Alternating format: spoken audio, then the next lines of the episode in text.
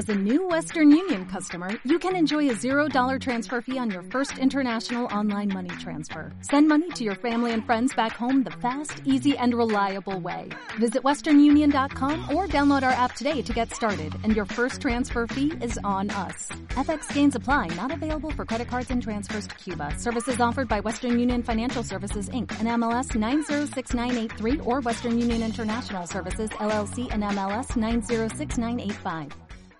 ¿Qué tal, a, ¿Qué tal a todos? Muy buenas noches. Bienvenidos a nuestro programa Sin Enjambre.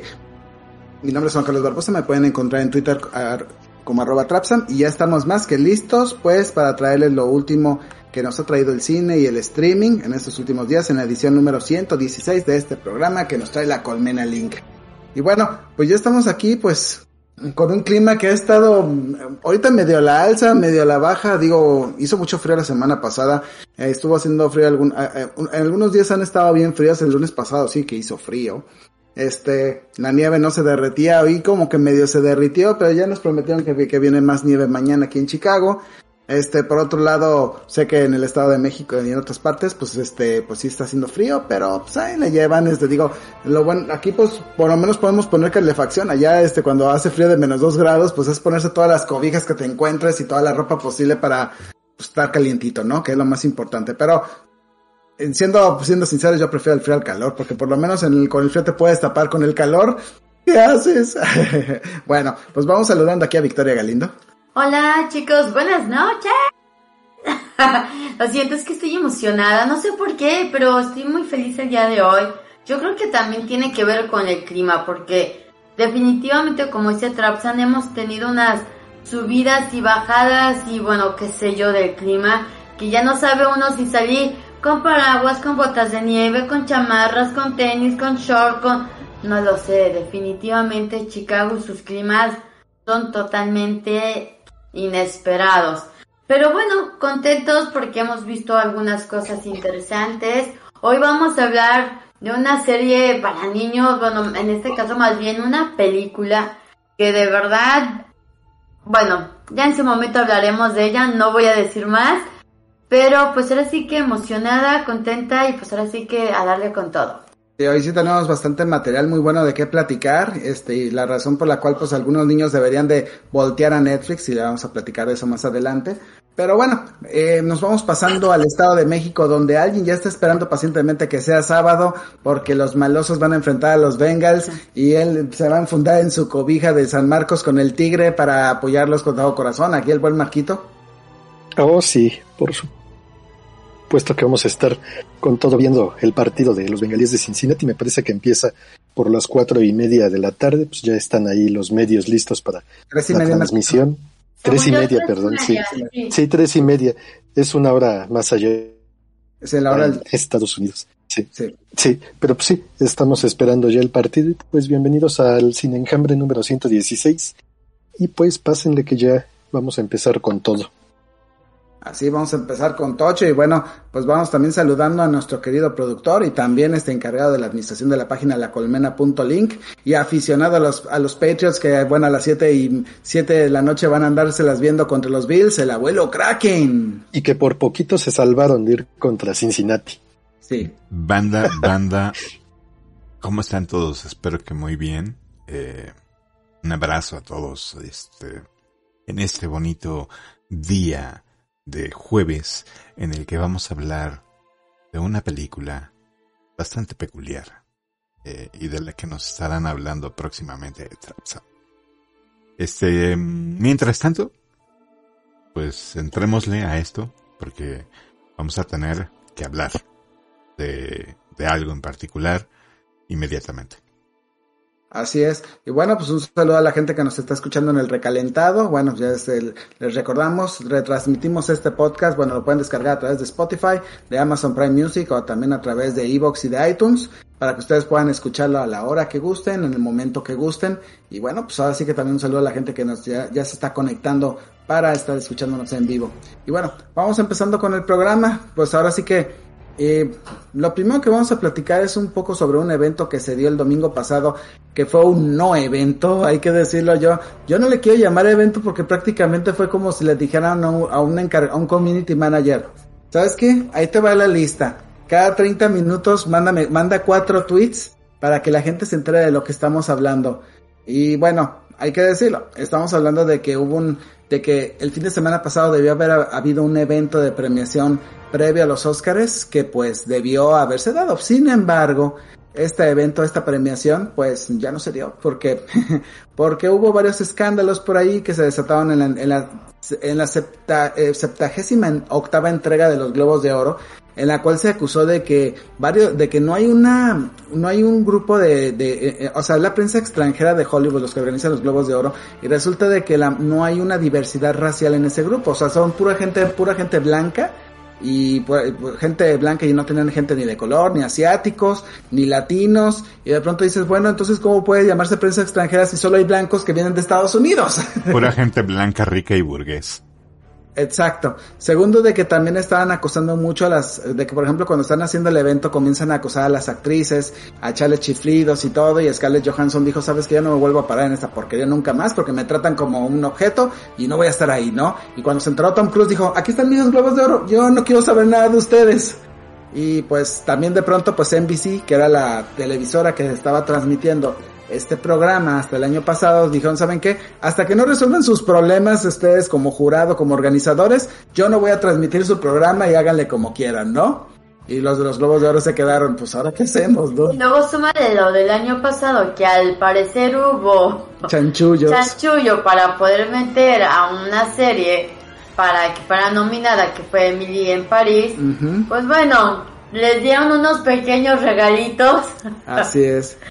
Así que pues, creo que la credibilidad de estos premios, bueno. La credibilidad de estos premios sí se está yendo pues, al, tope, ¿no? Se están yendo al nivel de los racis prácticamente. Pues, creo que los racis ya van a subir a televisión. Nada es De hecho, se supone que los races se iban a transmitir el año pasado, pero por la pandemia, pues tuvieron que suspender la ceremonia, ¿no? Este año no se sabe qué van a hacer los de los racis. Seguramente vamos a andar sabiendo más de ellos para finales de enero, cuando ya van a estar también saliendo las nominaciones al Oscar, porque siempre se dan un día antes que los, que, los Oscars, así que pues, ya veremos. A, ratos lo que van, lo que van a, va a hacer esta asociación es simplemente publicar una lista de la forma más escueta y mandarles los este, premios a cada uno de los este, actores, actrices, etcétera, productores, en fin, todos los involucrados dentro de las producciones y ya, ¿no? Porque no tienen tanta cara, no tienen la cara suficiente como para que la televisión los quiera pasar, güey. Les va a salir más barato imprimirlos en papel que hacer el premio. Y es como que, como que, ¿qué actor va a querer un premio que te da una asociación que es corrupta, ¿no? Y que no quiere avanzar dentro de eh, los cambios pues normales que deben de sucederse, ¿no? Como es darle más justicia a este los géneros minoritarios, ¿no? Que sería, por ejemplo, en el caso de eh, las mujeres o este los este grupos minoritarios como eh, los indígenas, en fin, Sí, no, y luego aparte si hablas de que es prensa extranjera, se supone que es la gente que trabaja siendo, siendo ahora sí corresponsales para diarios. Y todos son güeritos. Sí, cuando deben de haber japoneses, debe haber ingleses, canadienses, mexicanos, salvadoreños, españoles, este, este, de todos lados, ¿no? Y no, son solamente gente que... Y pues, esa es la razón por la que los premios terminan siendo blanqueados blanqueados. Sí, no, ya, y, y aunque ellos ahora sí trataron de componerle muchísimo, porque hay que decirlo, platicando de los premios sí se siente esa sensación como de que de pronto dijeron, vamos a hacerlo lo más diverso posible, no nos importa si, si, si han estado buenas malas sus actuaciones, les vamos a dar el premio porque pues tenemos que vernos diferentes, ¿no? Y bueno, ya pasando ahora sí al tema, pues ahora sí el tema principal, pues el, en, en, los términos de película, las películas ganadoras fueron El Poder del Perro, película que, que, actualmente pueden encontrar en Netflix, que venció a Belfast, a Coda, a Dune y a King Richard. Este, y en musical o comedia ganó Amor sin Barreras, película que pues bueno, este, ya también ya platicamos en el podcast. Y sus competidoras fueron Cyrano, No Mires Arriba, Licorice Pizza y Tic Tic Boom.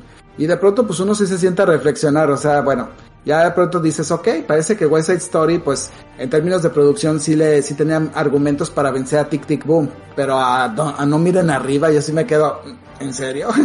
A mí me gustó más No Miren Arriba. Obviamente No Miren Arriba tiene a todo Estados Unidos dividido. Hay gente que la aborrece y hay gente que dice es lo mejor que ha visto en su vida, ¿no? Del poder del perro, pues bueno, yo pienso que sí es un premio que se esperaba que se iba a entregar, porque pues se fue el regreso de la directora este, Jane Campion, la cual pues bueno, ha hecho pues muy buenas películas como la del piano, y parece que esta película sí logró llamar la atención lo suficiente para ahora sí jalar premios y vamos a andar viendo es muy probable que en los Oscars veamos otra vez a una mujer ganando dirección. Y en este caso por, por, por el poder del perro. Aunque bueno, también ahí estaba Maggie Gyllenhaal por la hija, por la hija perdida, pero pues dijeron, ok, está bien, con Jane Campion tenemos.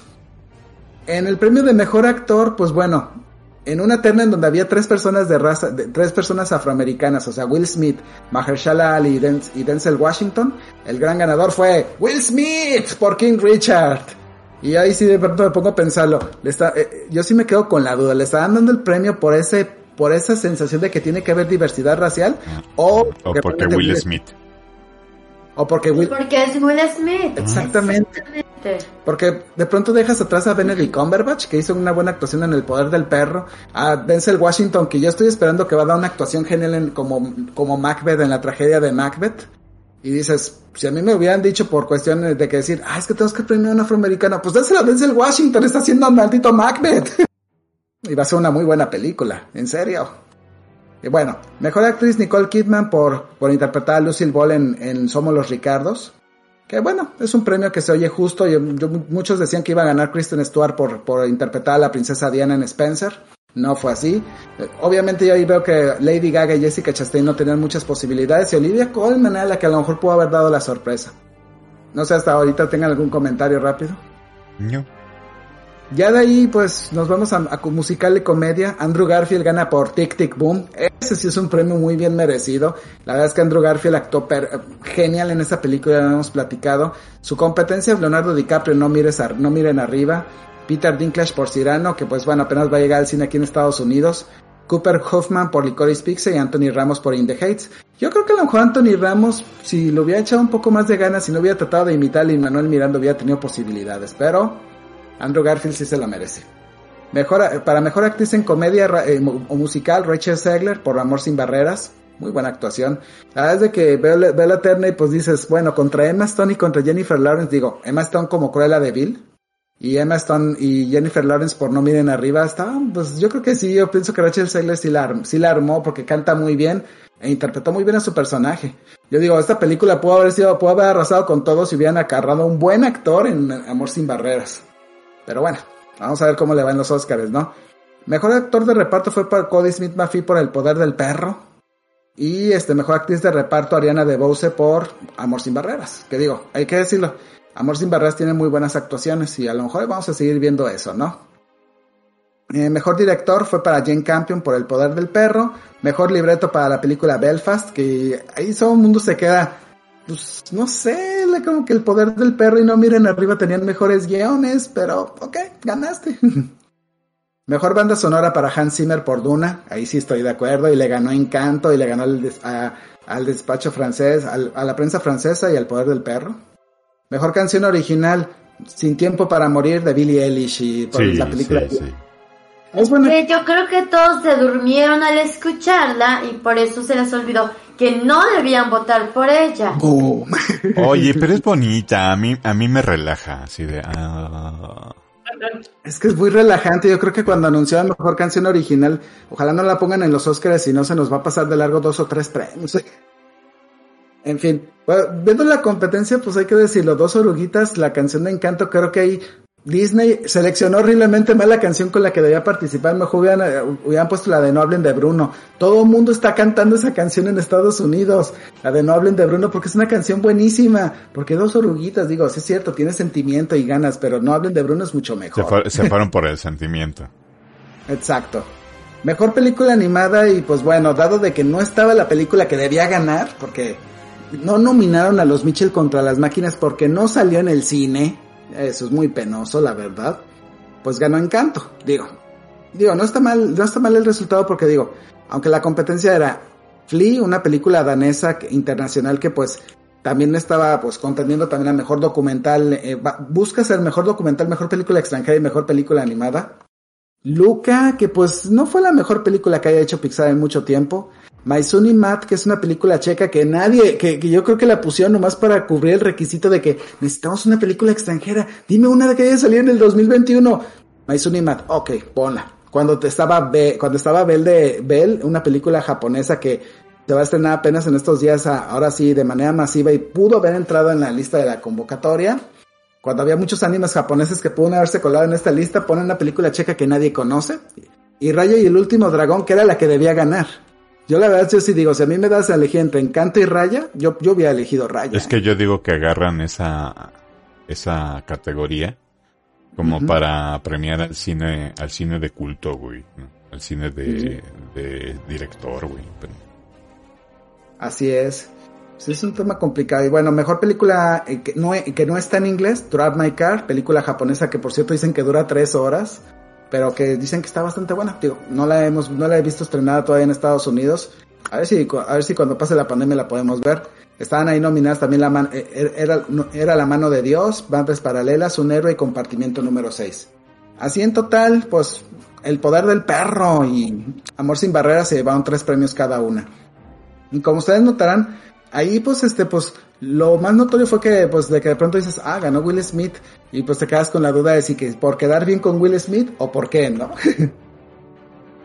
pues mira, ahora sí que no, no, no, para no hablar mal, pero creo que hasta lo vimos en la televisión, al menos aquí en Estados Unidos. O sea, le dieron publicidad a esta película de Will Smith y de Serena Williams, que de verdad parecía más bien que, que si, y creo que hasta lo platicamos Trapsan y yo, que si ganaba un premio, por lo menos en los Globo, era porque, no sé, mejor había un poco más de dinero por ahí y, darle un poco de este realce que a lo mejor ni siquiera necesita Serena Williams mm. y mucho menos Will Smith, ¿no? Sí, no, y aparte de que vemos mucha Serena Williams en los anuncios de la televisión ahí, este, cruzándose con películas o con, por ejemplo, con La Mujer Maravilla o con la película de Matrix, que a la vez peleando, jugando tenis contra seis tenistas y todos vestidos de agente Smith en el estadio. Exacto.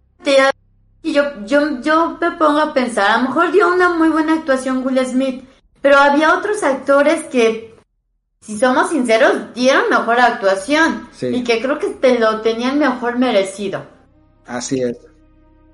Y bueno, pues este, pasándonos a la televisión y así rapidísimo, la, gran lección que aprendimos con la televisión es de que los Globos de Oro así le atinaron a, sí le atinaron a varios premios pues y, nos hicieron notar, vean más HBO, vean más HBO, ahora que tienen streaming, háganlo con más ganas porque tenemos muy buenas series y no se dan cuenta, todos dándole la sacudida a todo el público, ¿no? Porque la gran ganadora fue la serie Succession, que obtuvo cinco nominaciones y ganó tres, o sea, ganó mejor, mejor serie en drama, mejor actor en drama, y también este mejor actor de reparto, si no me equivoco. Mejor actriz de reparto, así es. Por otro lado, este mejor comedia o musical fue para Hacks, también que está en HBO Max. Amazon Prime Video se llevó el, último premio eh, masivo que fue The Underground Railroad, que salió en Amazon Prime, que bueno, ya dijimos en Amazon Prime Video. Y aquí destaca que premiaron una actriz eh, transgénero, sino, no, transgénero, MJ Rodríguez por, por la serie de Pose, que está en FX donde interpreta pues un personaje que también es transexual. Y luego de pronto dices, ese fue uno de los primeros, este, que de pronto dato que dices para la historia, ¿no? O sea, la, el comité de los Globos de Oro premia, premia por primera vez a una actriz transexual, porque pues digamos, nunca se había dado eso. Y, la, y ya se había dado en algunos, hace algunos años que habían criticado a los Globos de Oro por no nominar a una persona transexual que había hecho una buena actuación. Y yo creo que ya se habían tardado, ¿no? Además con la pero ahorita con lo que estamos viviendo del Me Too, de otro tipo de detalles, creo que no darles ya cabida a personas y darles el reconocimiento que se deben, pues no sé, yo creo que ya era bien merecido. Así es. Digo, obviamente nos quedamos con la decisión de no ver que The Great ganara premios. Este, fue nominada a, tres premios y no, no ganó ninguno. que no ganaron las series de que no ganó eh, Elizabeth Olsen por por Wanda por interpretando a Wanda en WandaVision, le ganó Kate Winslet por la yegua de Easton, también está en HBO por cierto. Y Michael Keaton ganó este por Dopsic, esta serie que está en Hulu y creo que si no me equivoco en Star Plus en México. Este, la otra gran sorpresa fue que ganó Oh Jeong-soo, el actor coreano que participó en el juego del calamar interpretando al, al ancianito este Oli Nam que el cual pues ustedes recordarán ese viejito que nos guarda una pequeña sorpresa en la serie que muchos habló de ese personaje durante mucho, mucho tiempo que dices, este tipo lo que lo amaba, lo amaba y cuando llega a la serie, ¡lo odié! y es el primer coreano en ganar un Globo de Oro, bueno, en, en actuación, porque ya habían, obvio, no es el primer premio que le dan a Corea, porque ya habíamos hablado de que pues la, esta película coreana que ganó el Oscar hace, hace unos años, este, pues ya lo había hecho, ¿no? Entonces podemos decirle el juego del calamar, pues se llevó su Oscar a mejor actor de reparto. Mejor actriz de reparto para Succession y así. Todo eso lo pusieron en Twitter, cuatro tweets cada media hora, mientras estaban este, los, los miembros del Comité de los Globos de Oro autoalabándose a sí mismos por ser caritativos, buenos y generosos. No, y tomando y tomando y comiendo y bebiendo, seguramente este tomando sana distancia y, de pronto, ay, hora de poner más tweets, ahí están. Y seguramente uno o dos días después, cada, cada uno de los actores y productores recibieron por paquetería su globo de oro y dijeron, chido, chido, no vivo aquí, adiós. Ojalá había mandado uno por equivocación por acá y le presumimos. Cambié de dirección. pues bueno, eso fue la, la, ahora sí fue la cobertura que tuvieron los globos de oro, bastante tristona, hay que decirlo. Así que pues podemos decir, eh, yo pienso que si los globos de oro no corrigen sus problemas con el, con el personal que hacen, que tienen para seleccionar los votos, es lo, vamos a andar viendo la desaparición de esta serie muy pronto. Además, además este, otro de los detalles importantes es de que NBC, la cadena que, que transmitía este evento, pues dice, ahora necesitas buscar otro espacio porque la NFL ya, ya alargó una semana más los partidos y yo transmito el Sunday Night, así que no podemos transmitir los globos de oro en la fecha que tú quieras porque ese día es la última semana de la NFL y es el partido más importante de la temporada. Y vaya partidazo que tuvieron los Raiders y los Chargers, ¿eh? Es ahora. En fin, pues, ¿cómo la ven? Este, ¿Ustedes creen que los globos de oro sobrevivan con esta metodología o mejor ya debemos olvidarnos de ellos? Mm, yo creo que existe la posibilidad de que muy pronto los mandemos a la fregada. Eso es todo. Eh, sí, sí. yo la verdad siento que eh, este evento habría muy bien, lo, habría pues bien la temporada de premiaciones. Y yo a mí lo que me parece es de que el gran problema que tienen los Globos de Oro es que, por un lado dicen, sí, se sientan preceptos para los Oscars, pero con el jurado que tienen ahorita, yo pienso que va a haber muchas diferencias entre la lista que vimos hoy, bueno, que hemos platicado hoy, con la lista que veremos en, a finales de febrero. Fíjate que antes tenían un, tenían un sentido de ser, porque en Estados Unidos no se daban cuenta de la opinión extranjera hasta mucho tiempo después, muchísimo tiempo después, eh, porque llegaban por, telegra por telegrama los, este, los ganadores y todo eso y tenían que reunir todo, en fin, etcétera. Eh, eh, y tenía una razón, ¿no? Porque era la, la asociación de la prensa extranjera en Hollywood en Hollywood. Entonces había como una opinión de los extranjeros para darle a los actores también, ¿no? Y ahora ya no es necesario porque vivimos en la época del internet, de la inmediatez, del, oye, pero ¿por qué te tiene que premiar la prensa? ¿Por qué mejor no te premia el usuario mismo que te da like en tu, este, en tu perfil de Facebook, ¿no? Tu perfil personal, personal de actor, ¿no?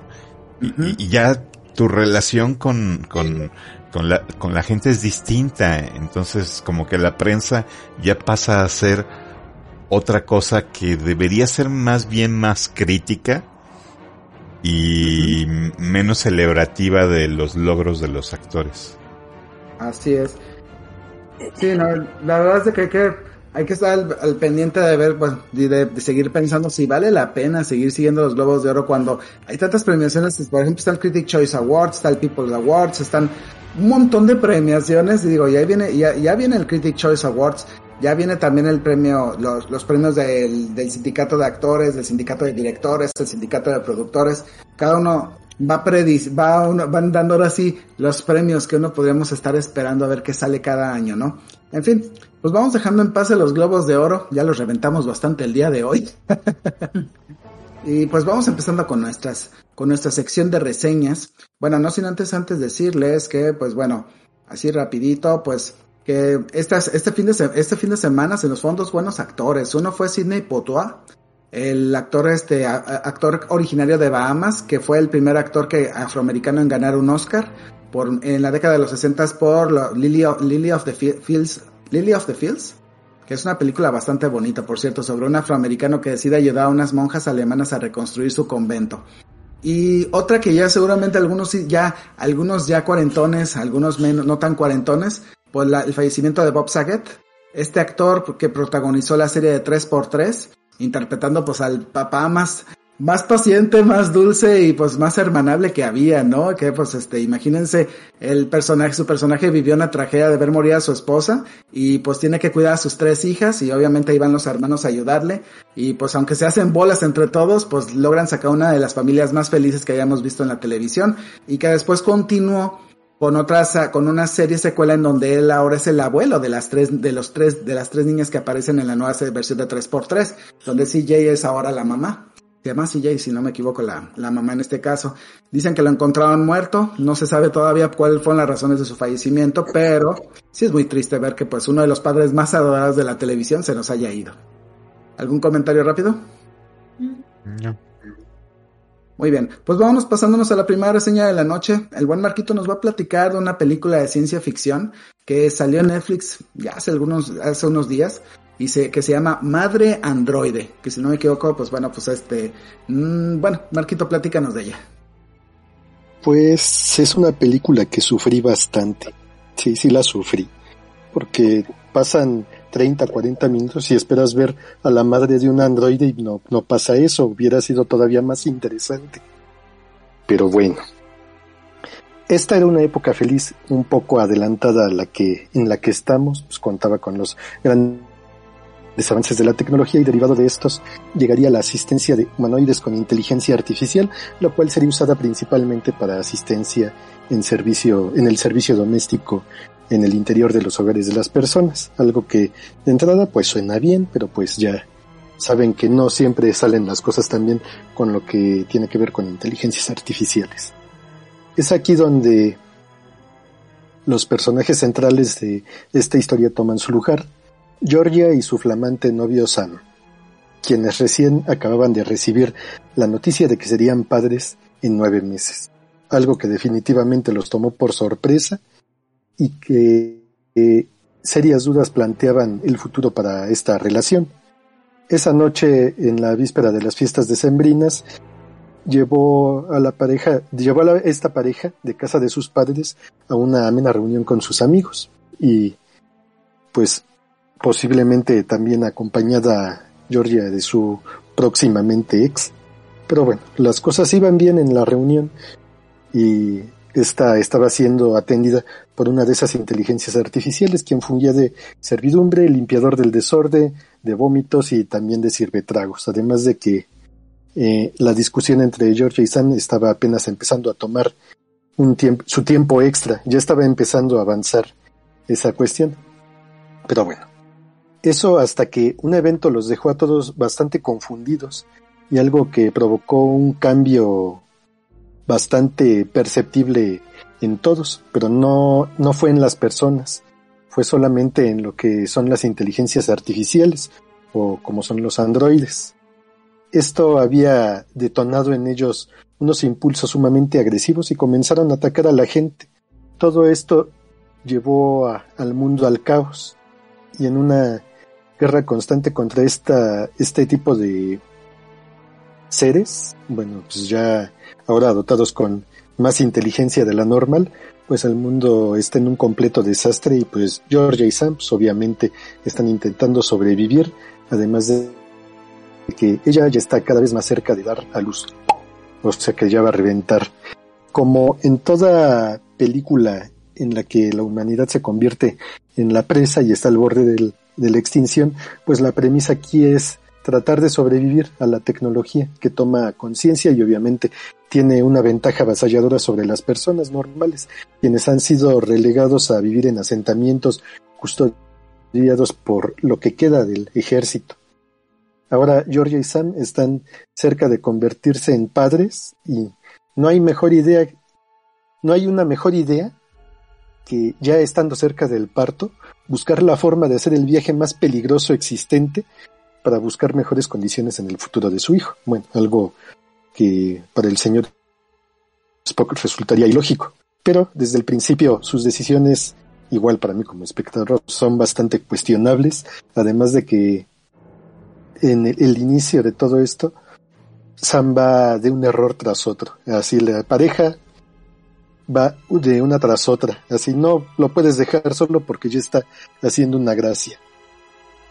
Y pues bueno, está bien que quieran darle un realismo como tal a los personajes, pero hay ciertas características en los personajes que sí, no, si empiezas a decir por qué son así, ¿Qué, ¿por qué haces eso, Georgia? No, ya detente. Y luego vamos con Sam, no, Sam, no, ya, ya, tú también, no, ya no sigas, detente ahí. ¿Es en serio?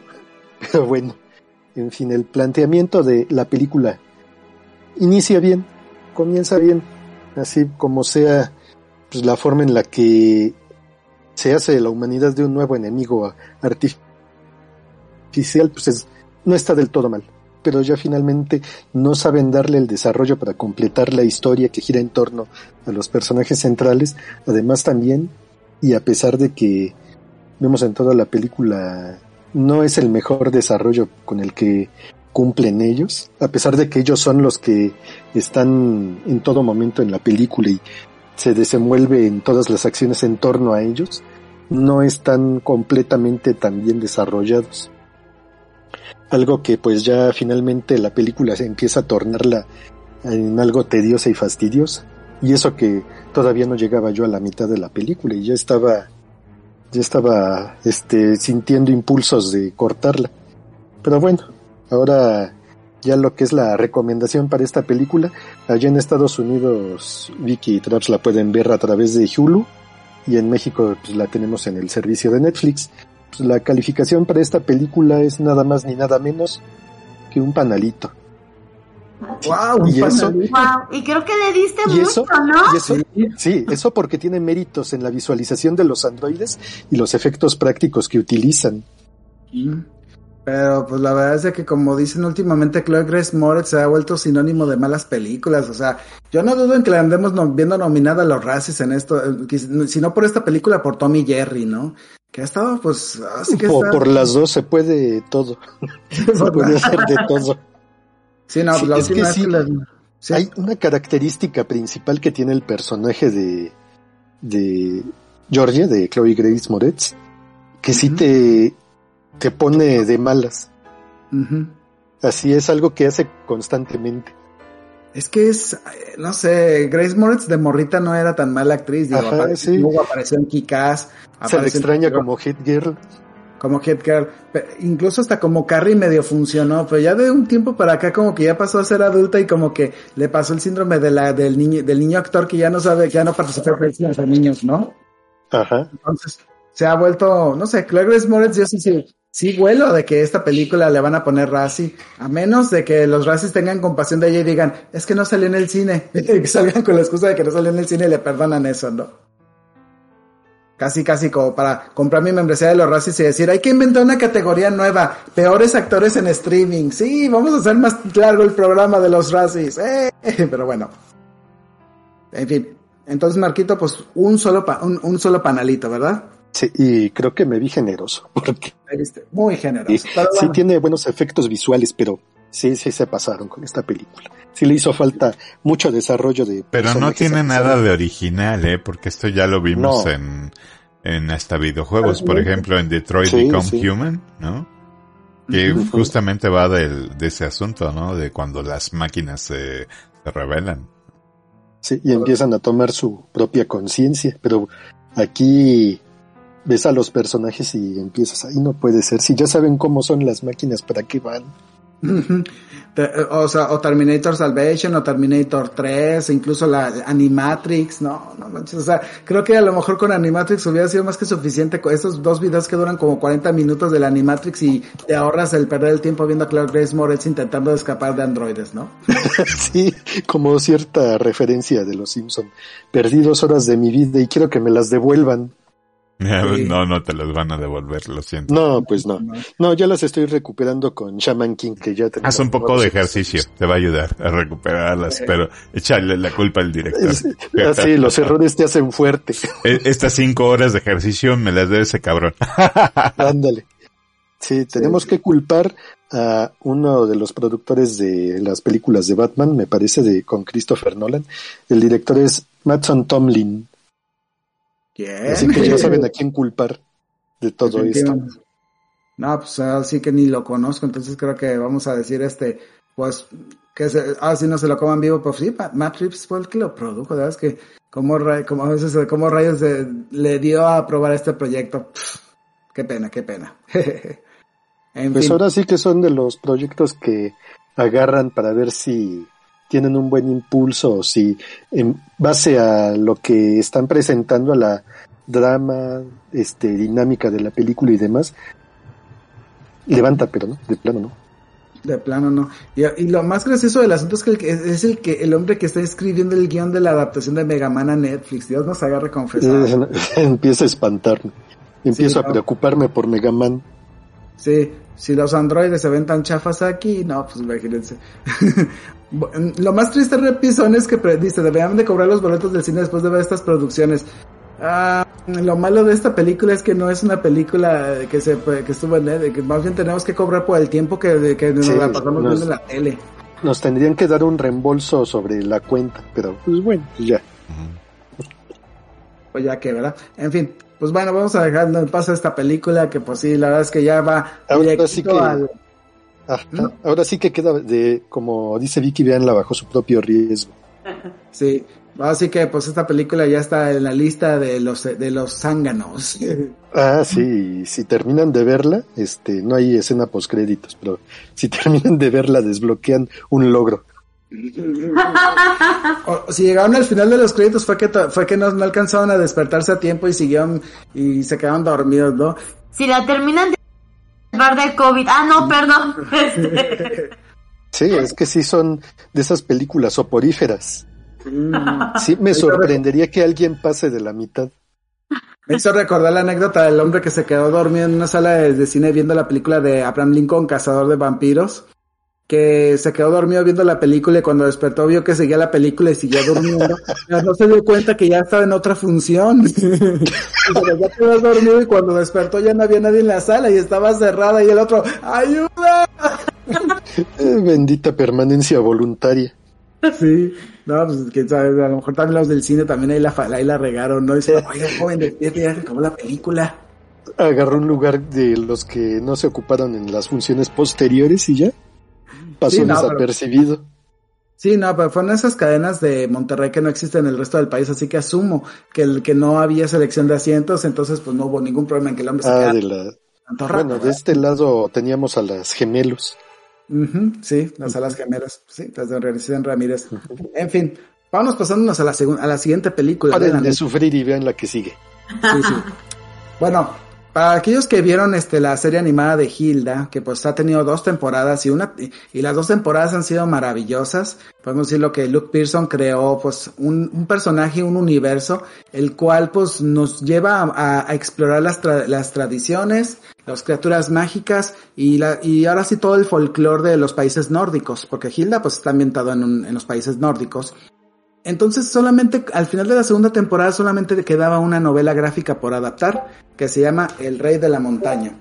Bueno, El Rey de la Montaña pues este es ahora sí que la premisa para empezar una, una película, pero ahora sí, no es una, una película, más bien dicho, una especial de Hilda, que se llama precisamente Hilda y el Rey de la Montaña, con la que intentan cerrar así todos los pendientes que quedaron de la segunda temporada en Netflix. Se estrenó el 30 de diciembre y pues bueno, ahora sí, insistimos, solo está en Netflix.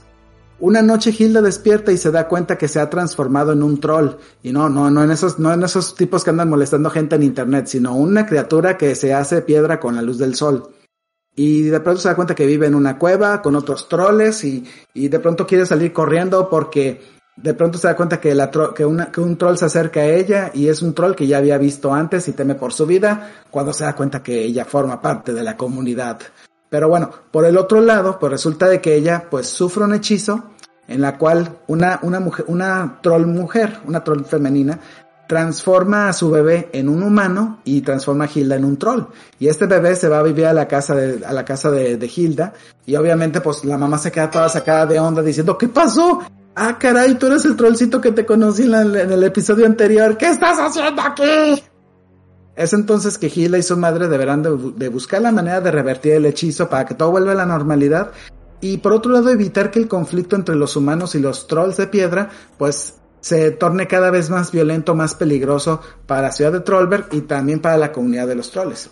Bueno, el punto es de que uno de los grandes problemas que, que tiene, que le veo, que le veo a la película, y yo pienso que es el, el, único punto malo que veo, es de que cuando empieza la película empiezas justamente donde terminó el último episodio de la segunda temporada. Así que si no has visto nada de Hilda, no veas la película hasta que veas hasta que por lo menos veas los últimos tres episodios de la segunda temporada. ¿Por qué? Porque el arco de la, del rey del, del, ahora sí, del, el rey de la montaña. El rey de la montaña empieza dos en los últimos dos episodios de la serie. Por, en estos últimos dos episodios, digo, no voy a revelar mucho spoiler, es donde Hilda y su madre se pierden en la cueva de los troles. Y es una historia bastante entretenida, bastante intrépida, bastante perturbadora por momentos. Yo pienso que es uno de los mejores momentos de Hilda y podemos decirlo, la serie de Hilda desde el episodio 12 de la segunda temporada había subido un nivel enorme, ¿no? Porque el episodio de Twig había sido conmovedor, te enseñó muchas cosas sobre Twig y sobre este zorro venado, el cual pues de pronto se, siempre lo ves como la mascota de Hilda, pero nunca sabes qué rayos hace una criatura tan rara con ella, ¿no? Y cuando ves esta historia de cómo fue que se hizo amigo de Hilda y todo este rollo, pues te como se convirtió en el mejor episodio del, eh, de todas las series del 2020, de todas las series animadas. Entonces el siguiente arco pues tuvieron que mantener ese nivel, difícil mantener el nivel, podemos decirlo que los siguientes tres el siguiente episodio no fue tan bueno, pero los siguientes dos que ya fue el final de temporada dices, Dios, qué locuras este, propuso Pearson. Y es por eso de que yo les digo, si no quieren este, si no quieren este, tener que soportar mis spoilers, mutien un poco y pónganse a ver los últimos dos episodios de Hilda antes de empezar a ver la película. Claro, si se quieren aventar las dos series, se las recomendamos, son bastante entretenidas. Y es que el problema es que Netflix no deja un resumen o algo que nos permita introducirnos a la historia. Prácticamente empezamos de golpe y porrazo con Hilda convertida en un troll y con, y con un, y con un bebé troll viviendo en la casa de la mamá de Hilda convertida en un humano. Entonces, es un pequeño enredo que nos deja de pronto la película. Pero bueno, el asunto es de que ya, quitando ese detalle, la historia es se puede decir es un, episodio largo y extendido de Hilda y bastante bien ejecutado. Ahí vemos todo lo que podemos esperar de, de un episodio nuevo de Hilda. Ver a Hilda, pues, como siempre, abierta a conocer nuevas personas, nuevos personajes, en este caso tratar de conocer cuántos troles puede y confiar incluso hasta en el, hasta en la persona más, hasta en el ser más desconfiable que podía, podía encontrar en el camino. Todo en la desesperación de encontrar la manera de volver a ser una niña. Y por el otro lado también vemos este, vemos también a la mamá que pues podemos decirlo, Johanna, que pues está pues también este buscando la manera de volver a encontrar el acceso a la cueva de los troles, pero pues obviamente no puede porque es una humana. Y entonces en la desesperación le pide ayuda a Eric Albert, que es el, el nuevo líder de la Guardia Antitroll, y pues este, pues que es muy torpe, pero también muy torpe y es una persona que, que cree fanáticamente que los troles son malos, pero él ni siquiera tiene idea de por qué están los troles ahí.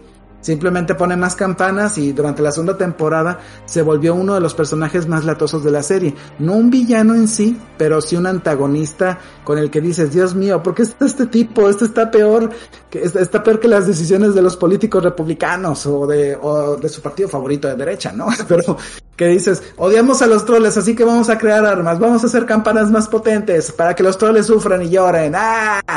Eso, bueno, esos son spoilers de la segunda temporada, por cierto.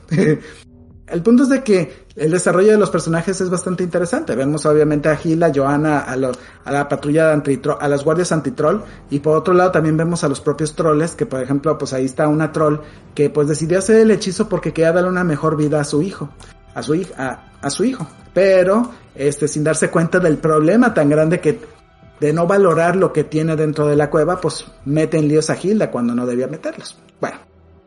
Él, también vemos a Frida y a David en una pequeña subtrama que de pronto fue un poco de relleno, pero es agradable ver cómo Frida intenta tratar de arreglar las cosas con su propia magia. Y a David, pues de que de pronto dice, yo me opongo a las guardias antitroll. ¿Qué? Mi mamá está ahí. ¡Ah! y se mete en su propio conflicto, ¿no? Cuando su madre decide también volverse voluntaria con las guardias antitroll. En fin, pero el punto más interesante, y yo creo que a lo mejor tiene mucho paralelo con la serie que estamos viendo ahorita en Disney Plus, es el hecho de que aquí es conoce al enemigo, ¿no? Dos puntos, conoce al enemigo. Y eso es eh, lo que me encantó de esta historia, darnos cuenta de que los trolls no son precisamente los monstruos tan temidos que nos han mostrado en toda la serie, sino tienen algo los trolls que de pronto nos damos cuenta de que tenemos que sentir empatía, de, que cada vez que vemos gente de otros lugares tenemos que sentir empatía, tenemos de sentir este, la necesidad de apoyarles sus razones de ser, el por qué están ahí, por qué se mueven, por qué lucen tan peligrosos. Y eso es algo que de pronto, este, de pronto Hilda empieza a contar como lección, ¿no? De decir, tienen que aprender a tolerar a que, sí, esos seres lucen peligrosos, pero ustedes también los han hecho peligrosos. ¿Por qué? Entonces, e, esa historia de los troles es bastante bonita, bastante encantadora la narrativa que manejan con los trolls. Y esto hace que la historia de pronto empieces a comprender muchas cosas. Digo, finalmente es una historia para niños y entiendes ambos lados de la cancha. ¿Por qué los humanos temen a los troles y por qué los troles quieren estar en Trollberg? Es un asunto que me gusta mucho, ¿no? El, en cuanto al trabajo de animación es bastante bonito, hay que decirlo, los personajes siguen manteniendo ese estándar de diseño muy padres, los diseños de los troles me encantaron, manteniendo esa simpleza pero al mismo tiempo ese dinamismo. Hay algunas escenas que son realmente alucinantes. Hay una escena en particular cuando tocan, cuando tocan un objeto mágico y empiezan a sentir alucinaciones. Es uno de esos momentos en los que dices, wow, qué buen trabajo con los colores, con los fondos y con la forma en que quieren describir esa escena. Y hay momentos en los que de pronto dices, wow, ¿por qué esta película no, no, por qué no la lanzaron como película en el cine? Hubiera buscado un Oscar, pero creo que se va a conformar con los dos años que con la que fue nominada, ¿no? Tiene muy buenos momentos. Hay algunos momentos que son algo perturbadores para los niños, pero son muy buenos, muy entretenidos. Eso sí, cierra la película y te quedas así de, ¡ay, no te acabes, Gil! Quiero ver más de ti pronto buenas noticias, sí va a haber tercera temporada, pero no sabemos de qué van a hablar porque Luke Pearson no ha liberado nuevas novelas gráficas, ¿no? Entonces la película en sí, el nivel de producción es muy bueno, es muy entretenido, pero pues bueno, pero sí hay un pequeño, un pequeño detalle, el doblaje. En las dos temporadas de Hilda el doblaje había sido hecho en Argentina y te acostumbras a las voces, es cierto, también soy un poco genérica las voces. Y, sí, eso siempre lo critiqué de las dos temporadas. El problema es de que cuando vienes a, que ahora el doblaje fue hecho en México, digo, ok, el doblaje, las voces se ven mejor actuadas, mejor interpretadas, pero si ya estás llegando de dos temporadas viendo, oyendo las voces como se hacían en Argentina y oyes la voz de Hilda, la de los demás, de, las de los demás personajes, dices, ¿quién les cambió las voces? Porque a, poco Hilda ya se volvió adolescente de dos, de, tres trancazos y dices, ah, ¿por qué hicieron eso? Pero bueno, eso sí es uno de los, el, segundo punto malo que tiene Hilda y el Rey de la Montaña. Eso sí, me encantó la actuación de Sebastián Yapur interpretando al Rey de la Montaña. Como es un personaje original, ahí sí no me importó que Yapur diera un personaje que realmente suena como benévolo, luego malvado y luego traicionero. Y dices, wow. Hay que decirlo, la película cierra con broche de oro la segunda temporada de la serie de Hilda y pues nos deja con las esperanzas de decir, ¿Irán por una tercera temporada? Ojalá que sí, digo, yo sí quisiera ver más aventuras de Hilda, aunque la gran pregunta es, ¿de dónde se van a agarrar? Luke Pearson ya se, ya sacó, ya se acabaron todo el material que tiene Luke Pearson. Entonces, creo que van a tener que secuestrar o agarrar a Luke Pearson y pagarle una buena lana para ver de qué van a hablar en la tercera temporada. Pero yo sí le pongo 4 de 5 paneles. Para mí una de las mejores películas animadas de televisión que ha habido arrancando este año. ¿Tú qué dices, Vicky? Pues la verdad es series y en este, ahora sí que en, especial esta película, que realmente va dirigida a un público muy infantil, porque realmente es de esas pocas series que te lleva a la imaginación, que te hace, o que en especial a los niños los hace entrar en ese trabajo de imaginación, ¿no? De qué pasará, si de verdad existen o no estos personajes, que como niños uno lo cree, ¿no? Cree que puede existir estos personajes mitológicos, personajes inventados, estos personajes imaginarios que no todos lo ven, sino simplemente los niños. Son de esas series que aunque tiene algunos detalles un poco perturbadores, creo que es de esas series muy limpias, muy blancas y que siempre traen un mensaje oculto, pero que son muy fáciles de detectar.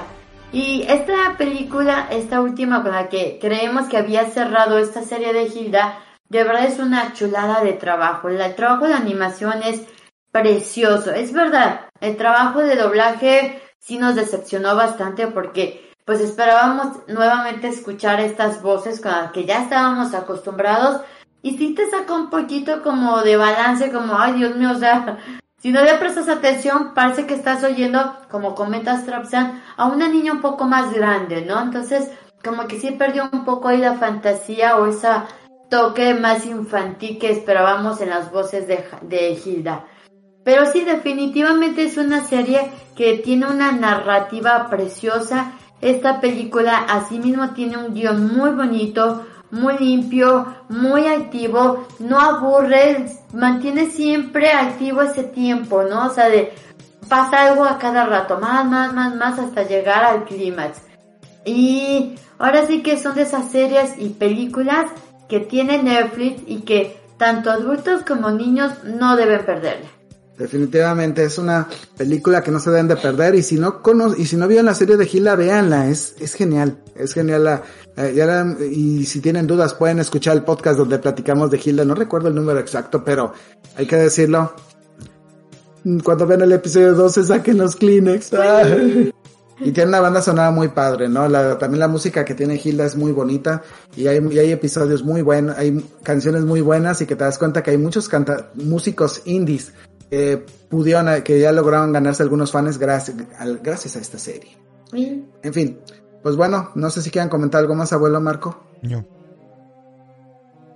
Pues vamos pasándonos a nuestra última reseña de la noche y esta pues solo está en cines. y creo que va a ser la última película que vamos a reseñar en cine por un rato porque pues la eh, Omicron sí se está poniendo bastante duro. Entonces, bueno, si quieren verla, ahora sí, no les decimos verla bajo su propio riesgo por la película en sí, sino por la de la pandemia, ¿no? Pero bueno, eh, vamos a hablar de Kingsman, El Origen.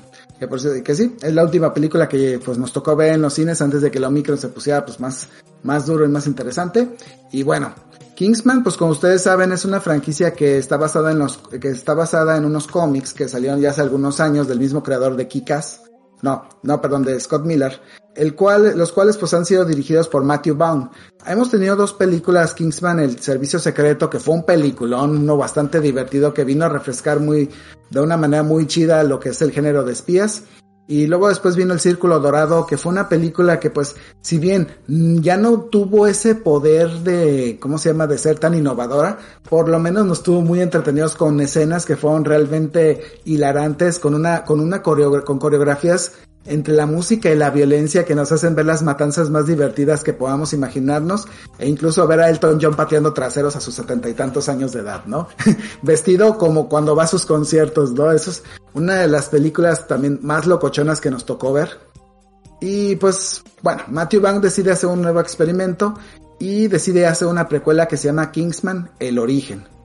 O The Kingsman. Esta, película tiene un elenco pues bastante grande, tiene a Ralph Fiennes, Gemma Atherton, Jimon Josu, Harris Dickinson, Rhys Ifans y Matthew Good, entre otros actores. Eh, se estrenó el 22 de diciembre pasado en los cines y bueno, ya la pueden encontrar en Cinepolis y en cualquier cadena de México. ¡Gol! bueno, el duque de Oxford se ve involucrado junto a su hijo en la dura tarea de evitar que la Primera Guerra Mundial termine de manera trágica para Inglaterra. Para esto deberá, operar secretamente y buscar a la gente que pone en peligro la paz mundial y vencerla. Es más o menos, es palabras más, palabras menos la premisa de una película que pues ha junto con muchas otras películas durante la era COVID, ha sido pospuesta una y otra vez. De hecho, esta película tuvo tres tres fechas modificadas antes de que la pandemia del COVID fuera una razón para postergar el estreno de cualquier película.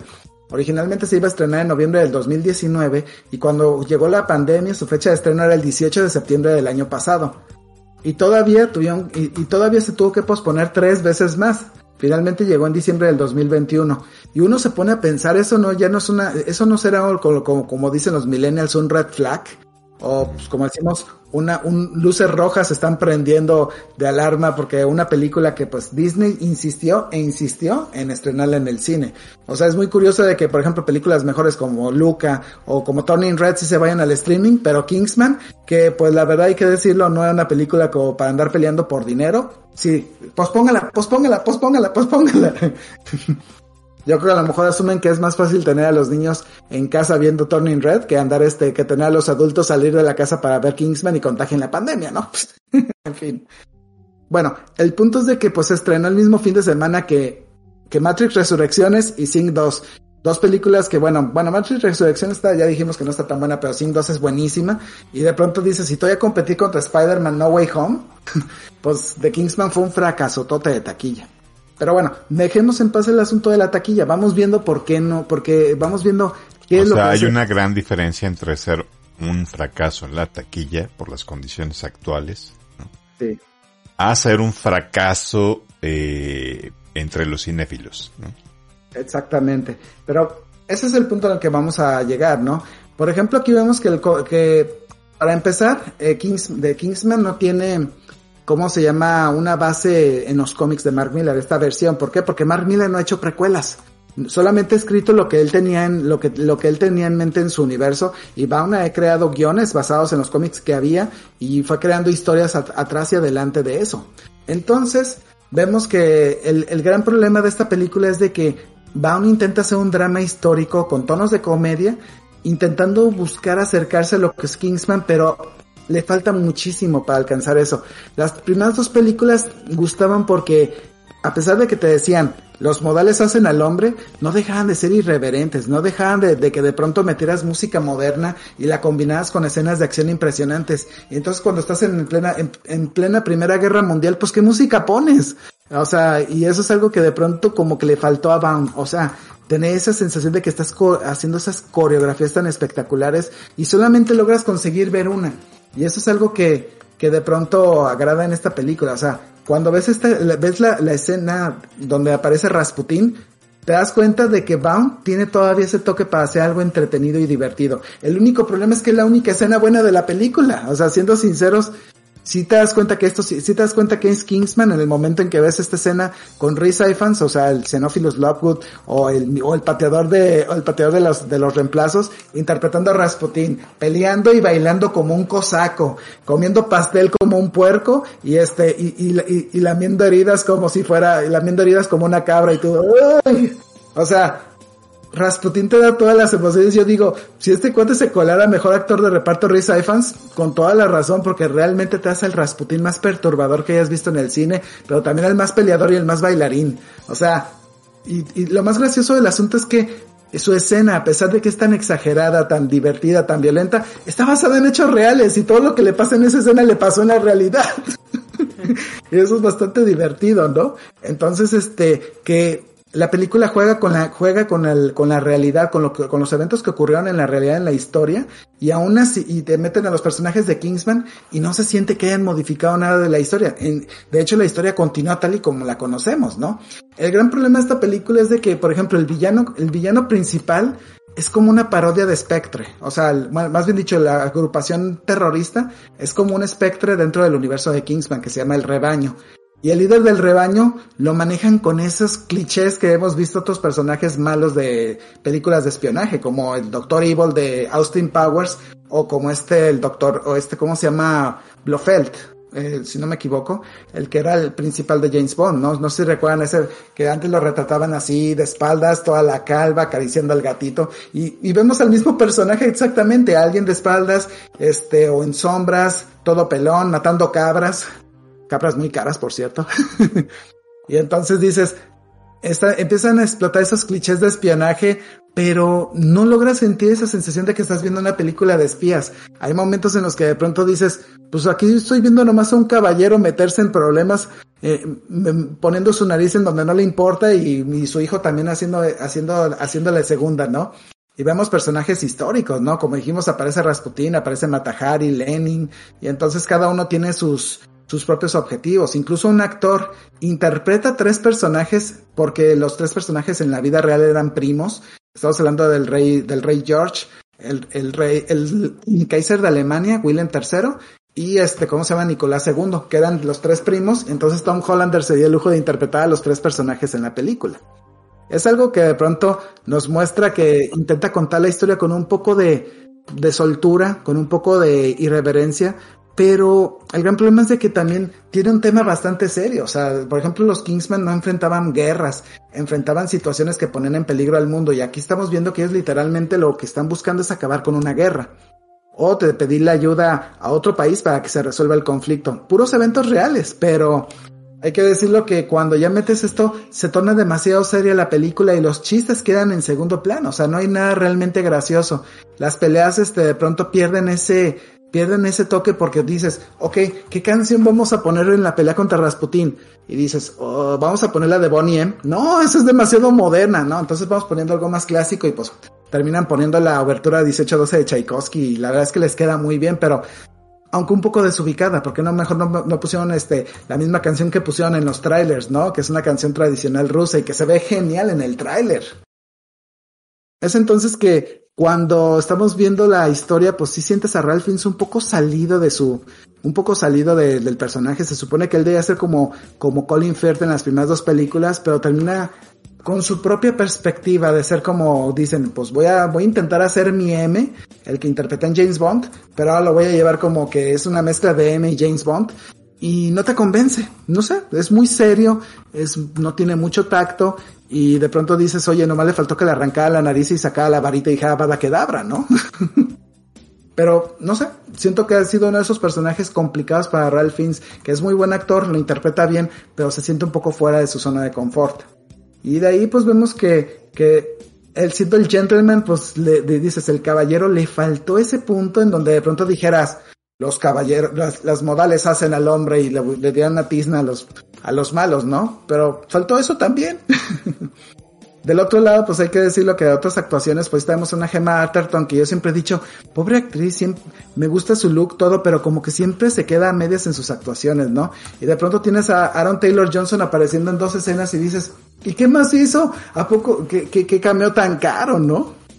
Entonces, se desaprovecha mucho del elenco en esta película y a mí me incluso hoy tienes a Daniel Brühl, el mismísimo este varón Simo, también interpretando un personaje que no más aparece en dos o tres escenas y dices, qué incongruencia de película, como si estuvieran diciendo que va a haber una secuela de esto y dices, Dios, ya me estoy durmiendo, ojalá no hagan secuelas. y entonces ahí es en donde entiendes por qué fracasa la película el guion es sumamente irregular, o sea, empieza, empieza de una manera aceptable, va agarrando crecimiento, tiene la pelea con Rasputin y dices, wow, ojalá la película siga así. No, se alenta muy feo. Cierto, tienes un duelo a muerte con cuchillos más adelante, pero después de eso como que la película pierde completamente el mapa y ya dices en algún momento, ya que se acabe, ya díganos quién es el malo, ¿no? Ya me quiero ir. Entonces, Creo que Kingsman sí en conclusión es la cinta que menos, va a ser la cinta que muchos dijeron, ¿a poco hay una precuela de Kingsman? Sí, van a, muchos se van a preguntar eso porque realmente pasó sin pena ni gloria en las salas de cine, fue un fracaso taquillero y yo creo que también para nosotros cinéfilos es un, pues no es una pérdida de tiempo, pero es una película que yo diría no valdría la pena ir al cine a verla, ¿no? Digo, ahora sí que por la pandemia mejor la, mejor nos hubieran esperado otros dos o tres años más para estrenarla, o mejor de una vez haberla puesta en Hulu, ¿no? O en Star Plus. O sea que es más recomendable esperarla a que llegue a servicios de streaming. Así es. Sí, porque la película no, realmente no vale la vuelta al cine, no vale arriesgar, arriesgar tu salud por ver una película que te va a dejar pues literalmente dormido, ¿no? No sé, ¿qué quieres comentar algo? No, pues realmente creo que comentaste todo lo importante y creo que decir algo demás pues realmente no tiene mucha relevancia porque la verdad no es la película que creo que esperábamos, porque como tú dices, por ciertas, solamente hay ciertas escenas, dices, va, me suena a Kidsman, pero si quitáramos esa uno o dos escenas, eh, dices, ¿en serio esto es Kidsman? Mejor ponle otro nombre y te la creo, ¿no? Definitivamente. Pero yo también opino lo mismo que tú, Trapsa. Mejor no se arriesguen, esperen a que salga eh, esta película en algún a plataforma o lo que sea y no tiene relevancia si la ven o no la ven. Sí, no, y la verdad es de que digo, no vale la pena andarse, andar está arriesgando sus, sus pellejitos por una buena escena de Rasputin, mejor es pensar que salga, que salga después la película, porque la neta lo de Rasputin es genial, pero quitando eso dices, te lo brincas. Sí, sí, de verdad, yo creo que desde que vi en el tráiler a este actor, a este, haciendo de Rasputin, de verdad amé al personaje. Cuando lo vimos en pantalla, le digo a Trapsan, de verdad es la mejor escena de toda la película. O sea, a mí nada más dame esta escena y soy feliz. De verdad es hermosa, tiene una secuencia, wow, chulísima, pero de verdad que te quedas así de, ¿qué estoy viendo? O sea, es perturbadora, sucia, es asquerosa, pero al mismo tiempo es tan artística. Me encanta.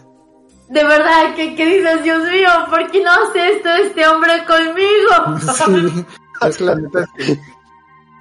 Sí, sí, de verdad es fantástica esa escena y este actor le dio de verdad vida a Rasputin y que yo creo que me lo imaginó como ese Trapsan, que así era la vida real. Sí, sí. Así de extravagante, así de, de que usaba, de que pues hacía milagros y tuvo, y tuvo como babosos alzar y a la zarina durante un buen rato. Digo, porque pues también los, los, los tenía medio drogados, lo que yo ten- tenía entendido, y pues también encontraba la manera de que su hijo no muriera cuando se cortaba una mano. Digo, no, no pusieron eso en la película, pero en la vida real dicen que Rasputin salvó la vida del hijo del, del zar, este, sabiendo cómo controlarle la hemorragia, porque se dice que los, que tenía esta enfermedad que le- no le permite coagular la sangre. Entonces, Imagínense qué choro, ¿no? Pero sí, ustedes, este, la, la, la, no, y de hecho aquí reproducen a la perfección todo lo que se supone que ocurrió cuando Rasputin realmente murió, ¿no? Obviamente, pues ya aquí más exagerado, pero es tan divertido verlo que tienen que verla, eh, tienen que ver esa parte, pero mejor, mejor experiencia que salga en streaming. Y bueno, ¿alguna otra cosa que quieran comentar? Ya. Y de paso búsquense las otras dos de Kingsman, esas son muy buenas. Son, son irreverentes, son, son este, son irreverentes, tienen muchas majaderías, hay mucho trancazo, pero se van a dar cuenta que los modales hacen al hombre. Esas las van a poder encontrar a través de Star Plus. En Star Plus. Sí, no, esta película no dudo que vaya a salir en Star Plus en los próximos meses. Digo, ojalá ya sea pronto, porque la verdad es que sí está entretenida. En fin, vámonos pasándonos, pues ahora sí, en nuestra querida sección de estrenos. La cual, pues bueno, pues ahora sí que, pues viene un fin de semana impresionante en muchos, este, pues hay que decirlo. Aparte de que vienen los partidos de la segunda, de la postemporada, ay, ojalá ganen mis 49ers, vienen contra los odiosos vaqueros. Perdonen a los que le van a los vaqueros. Bueno, para aquellos que pues aún tienen el, tienen el valor de ir al cine, pues viene la, una nueva entrega de Scream. Scream, pues como ustedes saben, es una continuación de lo, de la famosa franquicia de los noventas, ¿no? Donde recordarán que hay un este, pues, un asesino en serie que tiene una máscara que tiene la forma del grito, de, del- ahora sí de la, pin- de la famosa Es pintura la, es del la grito. número 4, ¿no? Sí, la cuarta de la serie. Y vemos a muchos de los actores de la trilogía original pues interviniendo en esta historia cuando nuevamente se empiezan a desatar asesinatos en un pueblo con un personaje similar y que curiosamente ahora sabe manejar, sabe hackear hasta los sistemas de seguridad de las casas, ¿no? Bueno, comentan que es el comeback de la serie y que es bastante bueno. Así que vamos a ver. Vamos a ver, vamos a ver, digo. Por otro lado, también llega Spencer en los cines mexicanos. Esta película narra tres días en la vida de Diana, Diana de Gales o Dia- Diana Spencer, interpretada por Kristen Stewart y dirigida por Pablo Larraín, que le ha dado por hacer muy buenas películas sobre figuras femeninas. Ya había hecho también la de Jackie, Jackie Kennedy con Natalie Portman, que fue muy buena película, hay que decirlo, ¿no? Y llegan otras dos películas, La Última Noche y La Última Vida de Simón. Estos son los cines mexicanos. En los cines estadounidenses solo esperen Scream y Bell. Bell de, de Mamoru Hosoda, que es una película animada japonesa que la verdad es que se ve bastante buena. Tiene una banda sonora impresionante.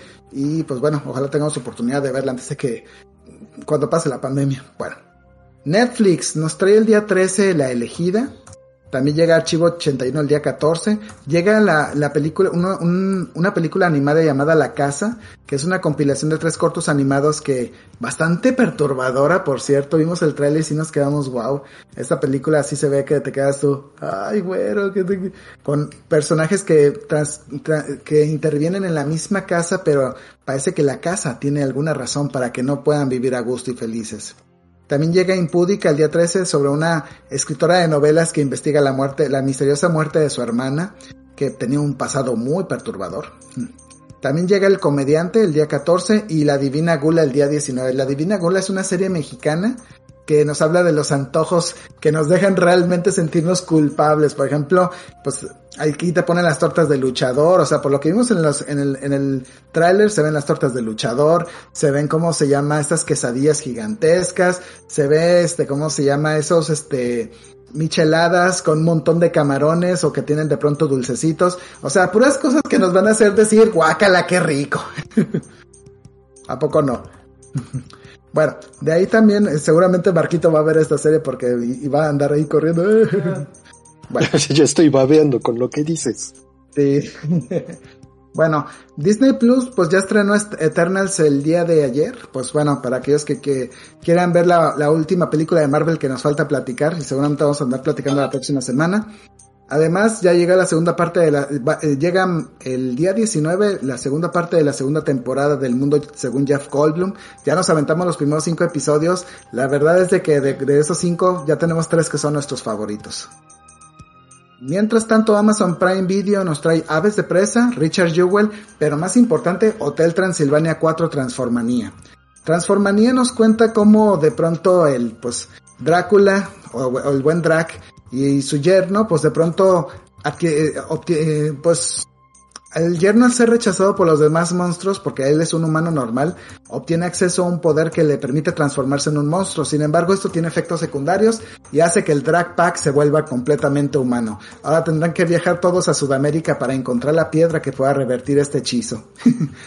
Ahora sí que pues será el final de la saga de Transilvania porque pues hay que decirlo, Hotel Transilvania, esta es la primera que se va directo a streaming. También llegan las primeras temporadas de Naomi Peacemaker HBO Max. Este, Naomi pues es una, una nueva heroína creada en DC, la cual pues este, va a tener ahora sí una historia dentro de las mismas series que tenemos en el universo de la Rovers. Y Peacemaker es un spin-off de la, de la, de la película de Escuadrón Suicida protagonizada por John Cena. También tenemos Ray Richard, esta película con la que Will Smith ganó el Globo de Oro a Mejor Actor, ya también ya va a estar en HBO Max Latinoamérica. En México no lo puedo confirmar. Space Jam 2 también llega a HBO Max, véanla bajo su propio riesgo. Y mientras tanto aquí en Estados Unidos destaca que Apple TV va a tener la tragedia de Macbeth, película dirigida por Joel Cohen, este, protagonizada por Denzel Washington y Frances McDormand, que es una adaptación libre de la legendaria obra de Shakespeare, Macbeth. Y creo que esta es la película que sí, sí también queremos ver, ¿eh? O sea, porque esta película huele a que va, va a andar compitiendo por Oscars.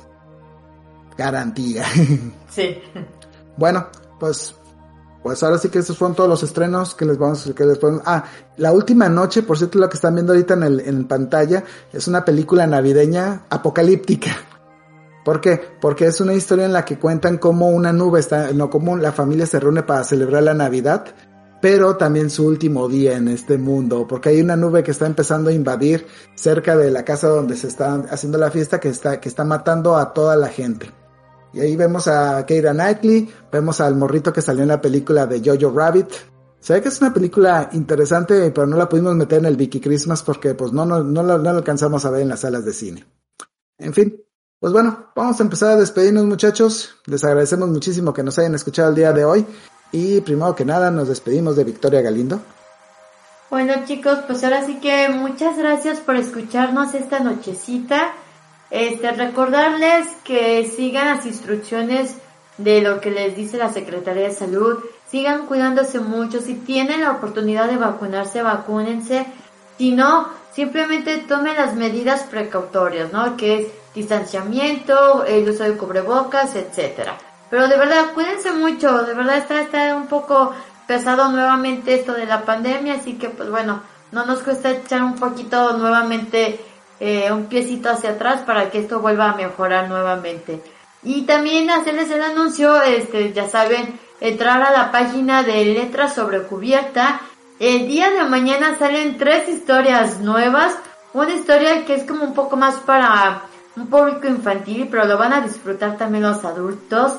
Viene también una historia de un final inesperado que de verdad van a quedarse wow y obviamente no faltan las aventuras del diario de una ansiolítica. Así que no se lo pierdan mañana. A primera hora estarán estas subidas a la página.